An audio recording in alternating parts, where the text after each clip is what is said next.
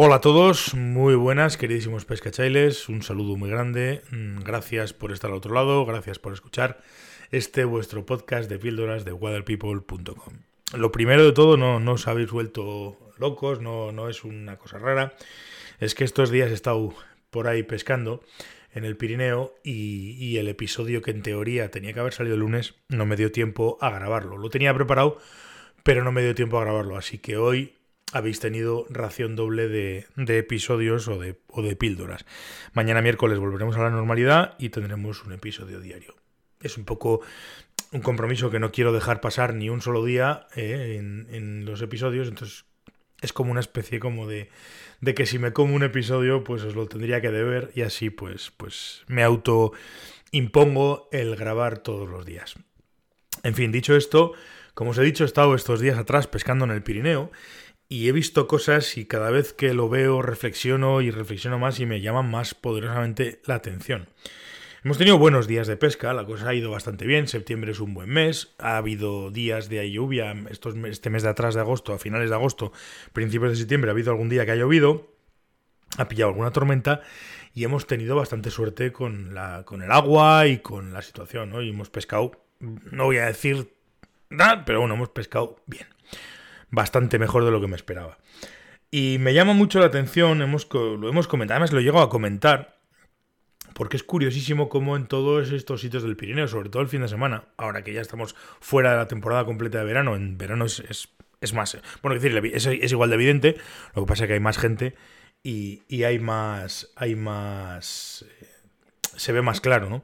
pero es muy curioso como, como en los pueblos, en, los pueblos del Pirineo, en los pueblos donde estás cerca de los tramos de pesca, cerca de los cotos, o cerca de cualquier sitio donde puedas pescar, eh, hay un montón de negocios de guías de barrancos, de guías de montaña, de senderismo, de 4x4, de tiendas de ropa, de, de, material de montaña, de ropa, zapatillas, trekking, navajas, tal, tal, tal, tal, pero no se ve ni un solo anzuelo. No solo no se ve ni un solo anzuelo, sino que no se ve ni una sola referencia a la pesca.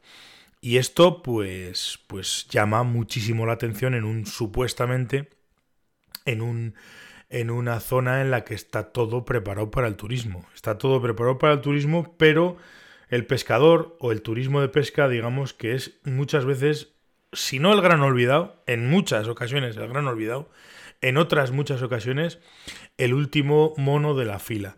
Y es curioso porque, porque el pescador, el que viene a pescar, el, el, que quiere pescar en el Pirineo, pues de entrada se encuentra con un montón de problemas, sobre todo si viene de fuera, porque no hay información.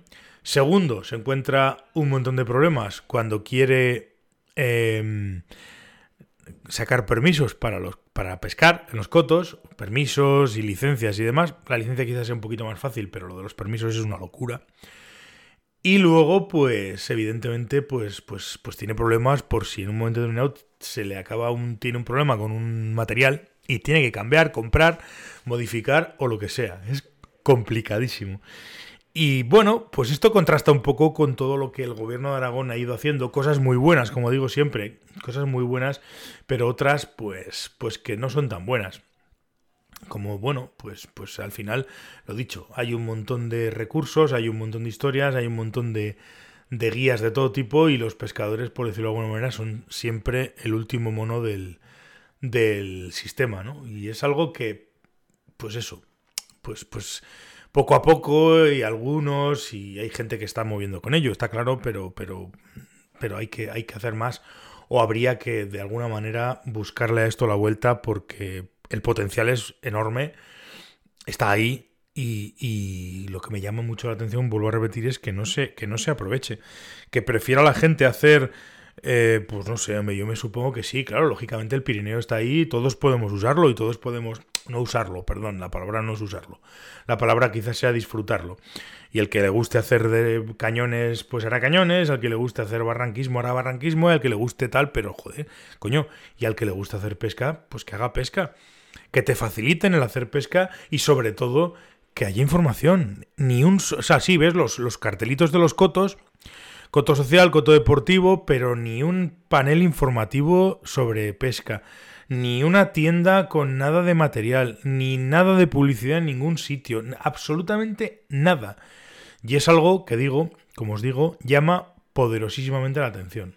En fin, a tiempo estamos y veremos a ver cómo, cómo de alguna manera pues todos aportamos nuestro granito de arena para que todo esto se solucione. Hay comunidades donde las cosas están mejor, pero tampoco os creáis que es la panacea. ¿eh? Estamos hablando de que en España en general todo este tema de la pesca pues está bastante dejado.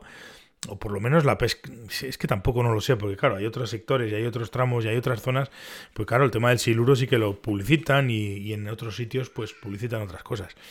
Pero bueno, en fin, esto es un poco lo que hay, os digo, eh, no termina de ser eh, algo en lo que las administraciones crean.